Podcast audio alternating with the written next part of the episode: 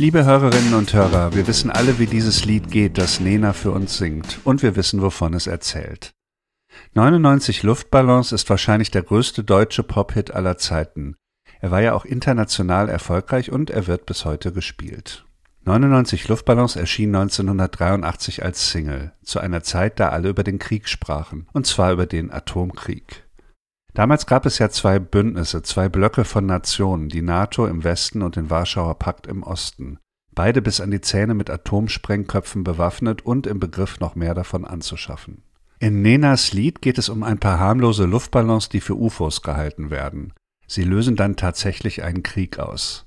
Das hat ja eine gewisse Naivität, das so zu beschreiben, aber es beschreibt doch sehr gut das Gefühl, das damals verbreitet war, dass man auf einem Pulverfass saß, dass eine Kleinigkeit die Vernichtung der Welt auslösen könnte. In dieser Folge der Zeitgeister möchte ich diesem fast 40 Jahre alten Song noch einmal nachgehen. Ein wichtiger Teil von Politik ist ja die Fähigkeit, Gefahren richtig einzuschätzen. Dieses Thema steckt in dem Lied drin, auf vertracktere Art, als man zunächst denkt. Manchmal erkennen normale Bürgerinnen und Bürger Gefahren, die die Mächtigen nicht sehen. Und manchmal jagen sie Phantome und verrennen sich in paranoide Vorstellungen. Haben wir vor den richtigen Dingen Angst oder kämpfen wir gegen Windmühlenflügel? Wie funktionieren die Alarmsysteme in der Gesellschaft und warum scheinen sie manchmal so unzuverlässig zu sein? Wenn man so will, versuche ich Nenas Lied nach der Corona-Erfahrung noch einmal neu zu lesen. Ich werde dazu auch mit einem Historiker sprechen, der sich speziell mit den Ängsten der Bundesrepublik beschäftigt hat. Er erlebte seine politische Sozialisation genau in der Zeit, als Nena Luftballons aufsteigen ließ.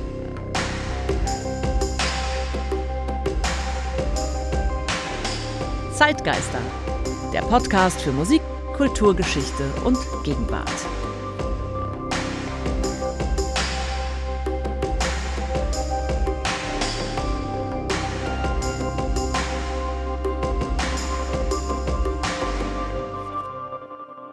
Mein Name ist Ralf Schlüter. Ich produziere den Podcast Zeitgeister zusammen mit der Zeitstiftung Ebelin und Gerd Bozerius. Ich gehe ja in jeder Folge von einem Song oder einem Musikstück aus und versuche von dort aus mehr zu erfahren über ein dahinterliegendes Thema. Und diesmal geht es um die Frage, wie wir über kollektiv empfundene Gefahren sprechen, ob sie real sind oder eingebildet und wie wir das miteinander verhandeln. Am 8. Juni 1982 spielten die Rolling Stones ein Open-Air-Konzert auf der sogenannten Waldbühne in einer Stadt namens West-Berlin. Berlin, die ehemalige deutsche Reichshauptstadt, hatte ja einen komplizierten Status. Kurz gesagt gehörte sie zu einem Teil zur Deutschen Demokratischen Republik DDR, zum anderen Teil zur Bundesrepublik Deutschland. Berlin war also in zwei Städte aufgeteilt. Die beiden großen politisch-ideologisch verfeindeten Blöcke standen sich hier in dieser Stadt innerhalb weniger Quadratkilometer gegenüber. Seit 1961 sauber getrennt durch einen auf der Ostseite errichteten innerstädtischen Wall, die sogenannte Berliner Mauer. Im Westen, im Publikum dieses Rolling Stones Konzerts in der Waldbühne, waren auch die Musiker einer jungen Berliner Band zugegen, Nena. Nena war gerade frisch berühmt geworden. Das war die Band um die Sängerin Susanne Kerner, genannt Nena Kerner, und im Zuge der neuen deutschen Welle hatte sie einen Hit, einen großen Hit, nur geträumt. Der Gitarrist der Band, Carlo Caris, war nun unten im Publikum bei dem Rolling Stones Konzert und sah, wie während des Konzerts große Trauben bunter Luftballons in den Westberliner Himmel geschickt wurden. Und er dachte, so erzählte er es später dem Spiegel, was wäre, wenn die Dinger vom Wind rübergetrieben werden in den Osten und dort eine Paranoia auslösen. Aus diesem Gedanken, der überhaupt nicht fernliegend war damals, entstand dann im Studio kurz darauf das Lied 99 Luftballons. Musikalisch basiert es auf einer zigmal wiederholten eingängigen Melodie, die sowohl langsam getragen als auch schnell und rockig funktioniert. Die Sängerin Nena erzählt die Geschichte, wie 99 Luftballons von einer nicht näher bezeichneten Militärführung für UFOs aus dem All gehalten werden. Ein General schickt eine Fliegerstaffel hinterher, wie es heißt. In den insgesamt fünf Strophen des Lieds wird dann in einer merkwürdig kindlichen Sprache eine kriegerische Eskalation beschrieben. In der dritten Strophe halten sich die Piloten der Düsenflieger für Captain Kirk, das ist eine Figur aus Star Trek, und für große Krieger. Sie beschießen wohl die Luftballons, was hier als Feuerwerk beschrieben wird. In der vierten Strophe kommen dann die Kriegsminister ins Spiel. Die gibt es so eigentlich nicht, zumindest nicht den Namen. In allen Ländern heißen eigentlich die Minister, die für die Armee zuständig sind, immer Verteidigungsminister. Bei Nena steigen aber jetzt hier die Kriegsminister endgültig auf die Eskalation ein. Ja, den Rest kann man sich dann denken und in der letzten Strophe sehen wir die Sängerin allein. Die Welt liegt in Trümmern, es gibt keine Kriegsminister mehr und keine Düsenflieger, wie sie sagt. Aber die Frau hat eben überlebt und sie findet sogar noch einen Luftballon. Sie lässt ihn ganz am Ende dieses eigenartigen apokalyptischen Kinderlieds aufsteigen. Hast du etwas Zeit für mich? Singe ich ein Lied für dich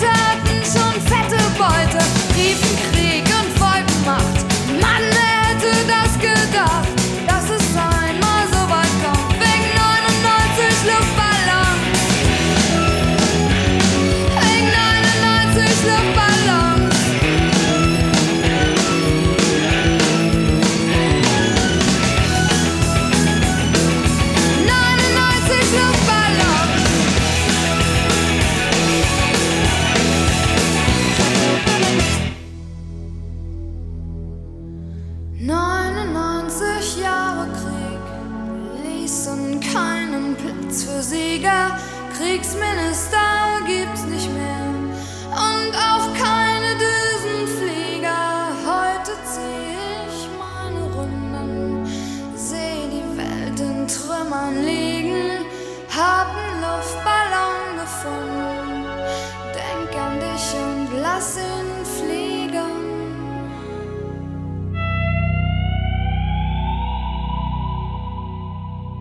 99 Luftballons erschien im Januar 1983. Ein paar Monate später in der Nacht vom 25. auf den 26. September desselben Jahres schaute Stanislav Petro auf einen großen Bildschirm.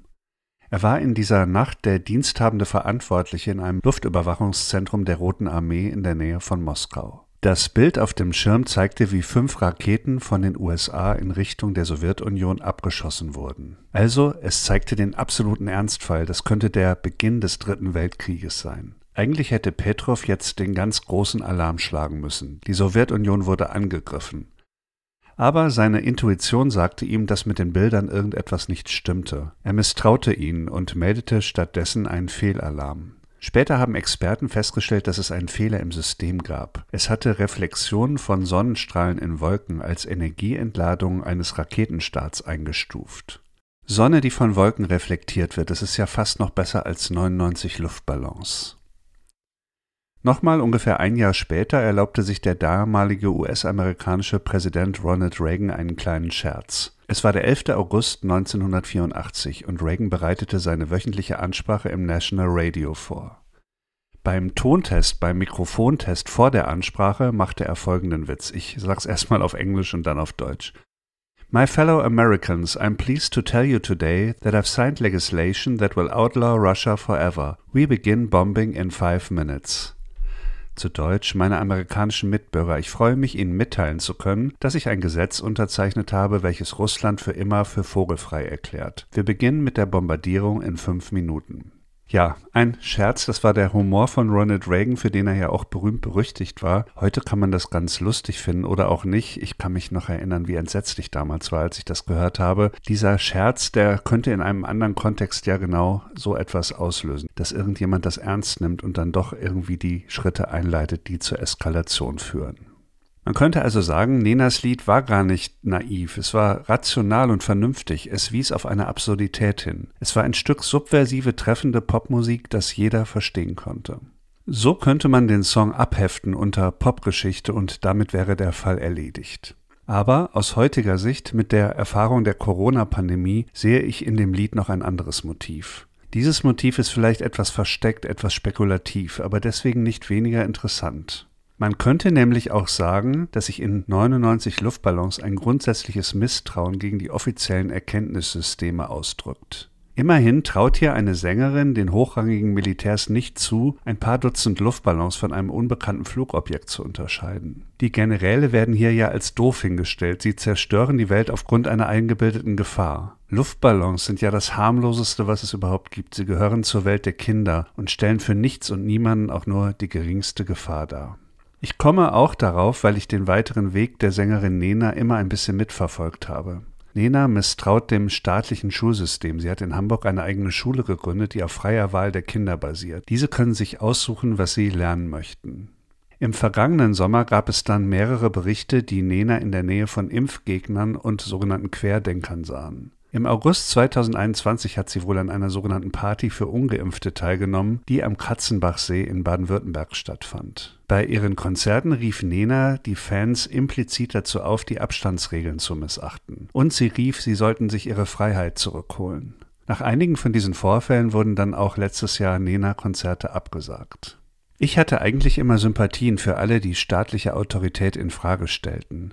In meiner Jugend in eben jenen 80ern erschien mir der Staat als fantasieloser bürokratischer Apparat, der die falschen Prioritäten setzte.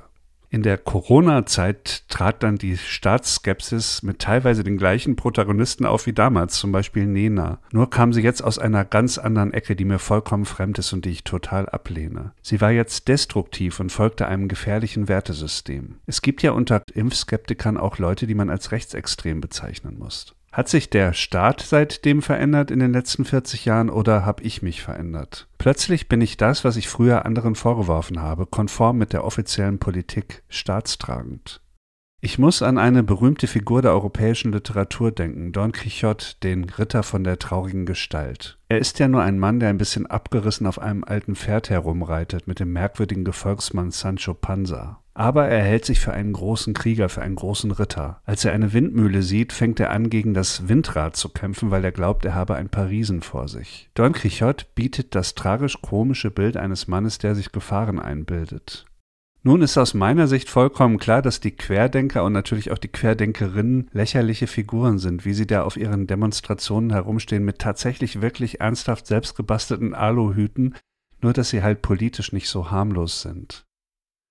Aber zu den Merkwürdigkeiten dieses ganzen Streits gehörte es, dass uns, der Mehrheit, die wir auf die etablierte Wissenschaft vertrauten, von ihnen aus der Querdenker-Ecke genau diese Vorwürfe gemacht wurden.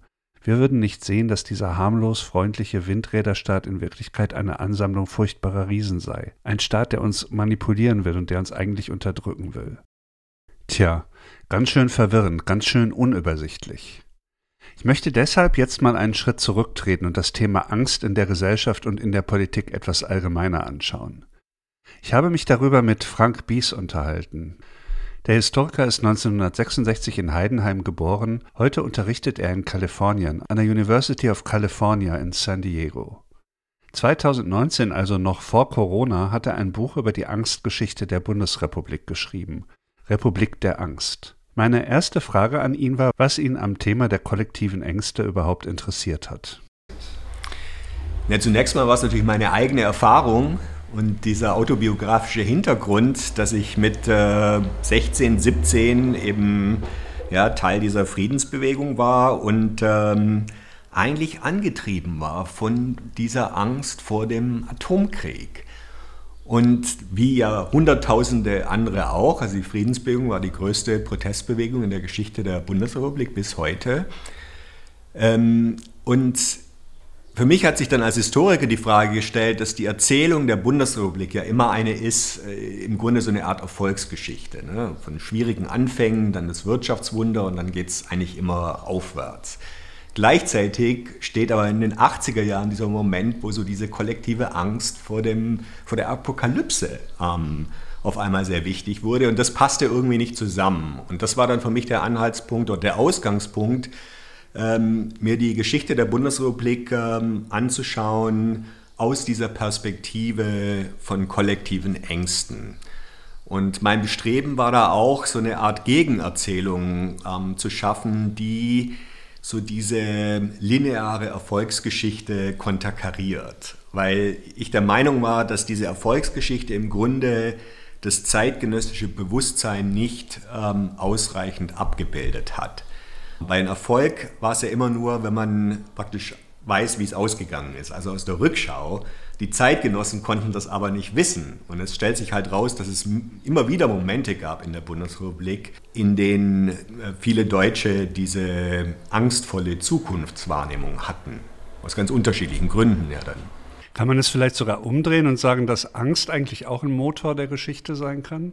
Ja, absolut. Also das Buch war natürlich auch inspiriert von dieser Geschichte der Emotionen, wie sie jetzt ja auch in der Disziplin auch in größerem Umfang betrieben wird. Und es ist ja vielleicht auch so eine Fehlwahrnehmung, dass Geschichte immer nur angetrieben wird von rationalen Handlungen und Entscheidungen und ein ähm, ja, Versuch in dem Buch war eben auch zu zeigen, dass Gefühle halt durchaus auch äh, Antriebsfaktoren in der Geschichte sein können und auch immer nicht immer nur irrational sein müssen natürlich.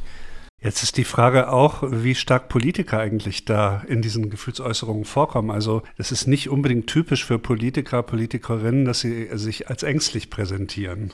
Genau, also das beste Beispiel dafür ist äh, der Kanzler ähm, Helmut Schmidt. Ähm, wenn Sie mal ins Haus der Geschichte gehen, da ist ein wunderschönes Video, das eine Diskussion zwischen Helmut Schmidt und Anhängern der Friedensbewegung zeigt. Und diese Aktivisten der Friedensbewegung ähm, reden permanent davon, wie viel Angst sie haben. Und man, es ist offensichtlich, dass das für Schmidt so völlig, also dass er sich völlig unwohl fühlte damit, weil er dann praktisch gezwungen war, in irgendeiner Form auch über seine Gefühle zu reden. Und das war für ihn natürlich was, was völlig inakzeptabel war. Was sich daran auch zeigt, ist halt ein Generationenunterschied. Auch die Tatsache, dass es eben bestimmte Zeiten gab, in denen das nicht so im Grunde erlaubt war, über Gefühle zu reden und dass sich das aber im Verlauf der Geschichte der Bundesrepublik auch ändert, dass ab den 60er, 70er Jahren es dann auf einmal sehr, ja, fast modisch wurde, seine Gefühle zu artikulieren, zu zeigen, fast schon auf so eine performative Art und Weise. Wie wichtig ist die Frage, ob diese Gefahr, um die es da jeweils geht, real ist oder eingebildet? Ja, das ist natürlich eine schwierige Unterscheidung, weil das wissen wir aus unserer eigenen Erfahrung. Jeder, der Angst hat, sieht natürlich diese Gefahr immer als real. Ja? Und wenn dann jemand kommt und sagt, das ist nur Einbildung, dann reagiert man darauf erstmal nicht so positiv. Ne? Und tatsächlich ist es ja auch so, dass diese Debatte darüber, welche Angst jetzt real oder welche eingebildet ist, immer schon Teil der politischen Diskussion ist. Also oft wird das auch in dieser Unterscheidung zwischen Furcht und Angst gefasst. Also Furcht von einem konkreten Objekt, die dann immer auch als real angesehen wird Angst als so eine Art neurotische Grunddisposition, die kein äh, konkretes Objekt hat und deswegen auch äh, vielleicht eher unbegründet ist. Also ich versuche deswegen diese Unterscheidung auch zu vermeiden, weil ich finde, als Historiker ist es halt erstmal wichtig festzustellen, dass die Leute Angst hatten und das auch ernst zu nehmen und zu verstehen, wo es herkam, welche Funktionen diese Gefühle hatten, anstatt jetzt im Nachhinein so diese Urteile zu fällen, dass das jetzt berechtigt war oder unberechtigt war. Also wenn es eindeutige Hinweise darauf gibt, dass das halt eingebildet ist, dann muss man das schon sagen. Aber grundsätzlich glaube ich, ist es schon erstmal besser, das einfach mal ernst zu nehmen. Diese, diese Systeme, von denen ich gesprochen habe, die Sie jetzt auch beschrieben haben, die sind ja verbunden mit so einem Alarmsystem. Ne? Wir, wir möchten gerne Gefahren erkennen, Gefahren für alle. Und die Frage ist, ob wir diesen Systemen vertrauen. Und es gibt immer mal wieder den Fall, dass solche Systeme versagen. Also man war ja darüber überrascht, dass äh, Wladimir Putin tatsächlich in die Ukraine einmarschiert. Und im Nachhinein kommt es einem eher merkwürdig vor, dass es einen überrascht hat, oder? Ja, mag sein. Also ähm, da ist es natürlich so, dass ich finde, ich habe das ja auch in so ein paar Interviews jetzt immer gesagt, dass, dass dieser Ukraine-Krieg im Grunde so eine Angst repräsentiert, die wir eigentlich schon überwunden hatten. Ne? Das ist ja so ähnlich wie diese kalte Kriegsangst, die ausgeht von einem aggressiven Regime, von einem ja, Bösewichte an der Spitze dieses Regimes, also eindeutig lokalisierbar, auch zuschreibbar. Und das war ja bei diesen Globalisierungskrisen der letzten 20 Jahre oder so nie der Fall. Ne? Von daher ist das auch, glaube ich, so ein bisschen, ist das eine andere Art von, von Angst, die wir jetzt vielleicht wieder empfinden.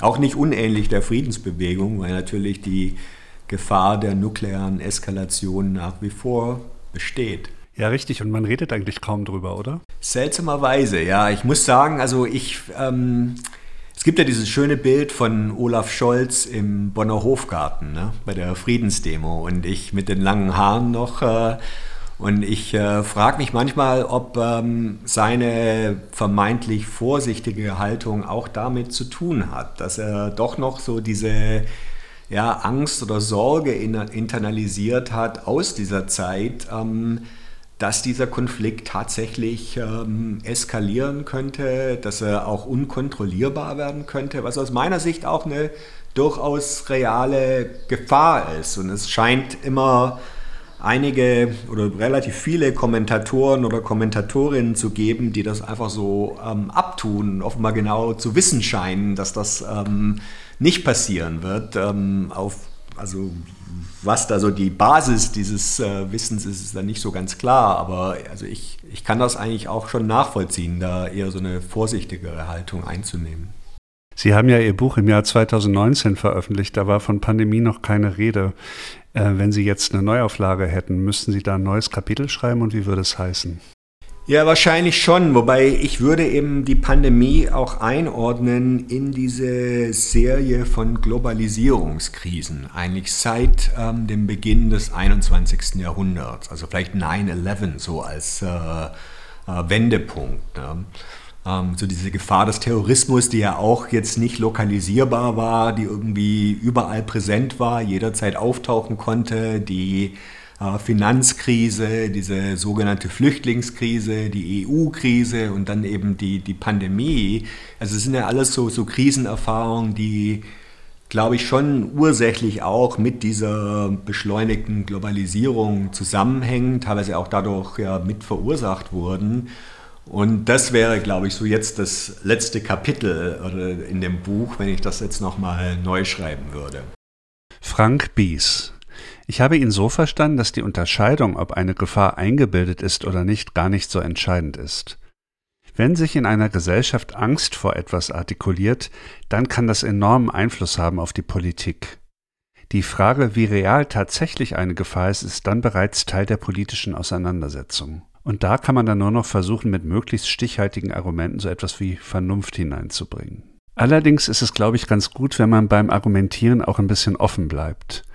Es ist nicht immer so, dass das absolut ausgeklügelte, komplett durchgearbeitete Argumentenbauwerk am Ende dann das Beste ist. Manchmal kann man auch die Sache am besten erkennen durch einen einfachen Blick aus der Distanz. Ich möchte zum Schluss noch einmal auf 99 Luftballons zurückkommen. Für mich ist dieser Song ein Meisterwerk naiver Kunst und das meine ich kein bisschen abfällig. Fachleute waren ja damals tief verstrickt in die Detailfragen. Wie viele Raketen braucht man genau und wo muss man die stationieren, damit die Abschreckungswirkung erzielt wird? Dagegen hat dieser einfache, fast kindliche Blick in diesem Lied, dieser Blick von außen, die Situation gut und irgendwie sogar besser erfasst. Die einfache Wahrheit, dass man mit den vorhandenen Waffen die Welt schon mehrmals hätte vernichten können, wurde in ein Bild gefasst. An vielen anderen Beispielen kann man aber sehen, dass ein naiver Blick von außen nicht immer diese Qualität hervorbringt. Gefühlte Wahrheiten können eben auch Unwahrheiten sein, wie man ja an der Querdenkerbewegung sehen kann. Ganz am Schluss des Liedes und auch übrigens des Videos lässt Nena noch einen einzelnen Luftballon aufsteigen. Er hat die Apokalypse überlebt und wird hier jetzt zum Hoffnungszeichen. Es ist ja übrigens ein roter Luftballon. Rot steht sowohl für Gefahr als auch für Liebe. Das naive Lied endet also mit einer naiven Hoffnungsgeste. Und diese tauchte dann viele Jahre später in der Kunst wieder auf, lange nach Nena, nach 1983. Der englische Street Art Künstler Banksy, dessen Identität nicht bekannt ist, begann im Jahr 2002 eine Serie mit dem Titel Girl with Balloon. Ein kleines Mädchen lässt einen herzförmigen Luftballon in den Wind hinein aufsteigen, übrigens auch nach links, in die gleiche Richtung wie Nena in dem Video. Auch das ist natürlich ein naives Kunstwerk. Die ganze Arbeit von Banksy beruht ja auf einer raffinierten Form von Naivität. Der Clou bei seiner Serie Girl with Balloon ist die Kontextualisierung. Die Arbeit wird als ermutigendes Graffito an Orten angebracht, die politisch unter Spannung stehen. Vor allem in bestimmten sozial zerrissenen Gegenden von London hat er das immer wieder neu gesprüht. Das Motiv Girl with Balloon ist in England enorm populär geworden und mittlerweile auch weltbekannt. Sind rote Luftballons also in Wirklichkeit keine Gefahr für die Menschheit wie in dem Song, dem Ursprungssong, sondern sind es zeitgemäße Hoffnungszeichen inmitten vieler Konflikte? In diesem Fall würde ich sagen, die Antwort weiß ganz allein der Wind. Das war die Folge Nummer 21 des Podcasts Zeitgeister. Ich bedanke mich bei euch fürs Zuhören, bei Frank Bies für das Gespräch und natürlich beim Team der Zeitstiftung. Die beiden anderen Podcasts der Zeitstiftung heißen Zwischenrufe und Urban Change. Wenn euch dieser Podcast gefällt, dann freue ich mich sehr über Punkte und Bewertungen. Das hilft sehr beim Gefundenwerden. Wer sich für ähnliche Themen interessiert wie in diesem Podcast, also Politik und Gefühle und den Zusammenhang dazwischen, dem empfehle ich die Folge Nummer 3 mit MIA, Bad Girls und der Frage des intensiven Lebens und der Frauenrechte, die Folge Nummer 9 Pet Shop Boys und die Freiheit, die von Ost nach West wandert und die Folge Nummer 12 Whitney Houston I Will Always Love You und Saddam Hussein. Was hat das miteinander zu tun? Alles noch online. In der nächsten Folge der Zeitgeister werde ich mich mit einem winzigen Ausschnitt aus dem riesigen Werk von Richard Wagner beschäftigen, dem Ritt der Walküren und der Frage, wieso gerade dieses kurze Stück in der Medienwelt seit dem 20. Jahrhundert so viele verschiedene Bedeutungen angenommen hat im Juli. Bis dahin verabschiedet sich am Mikrofon Ralf Schlüter. Tschüss.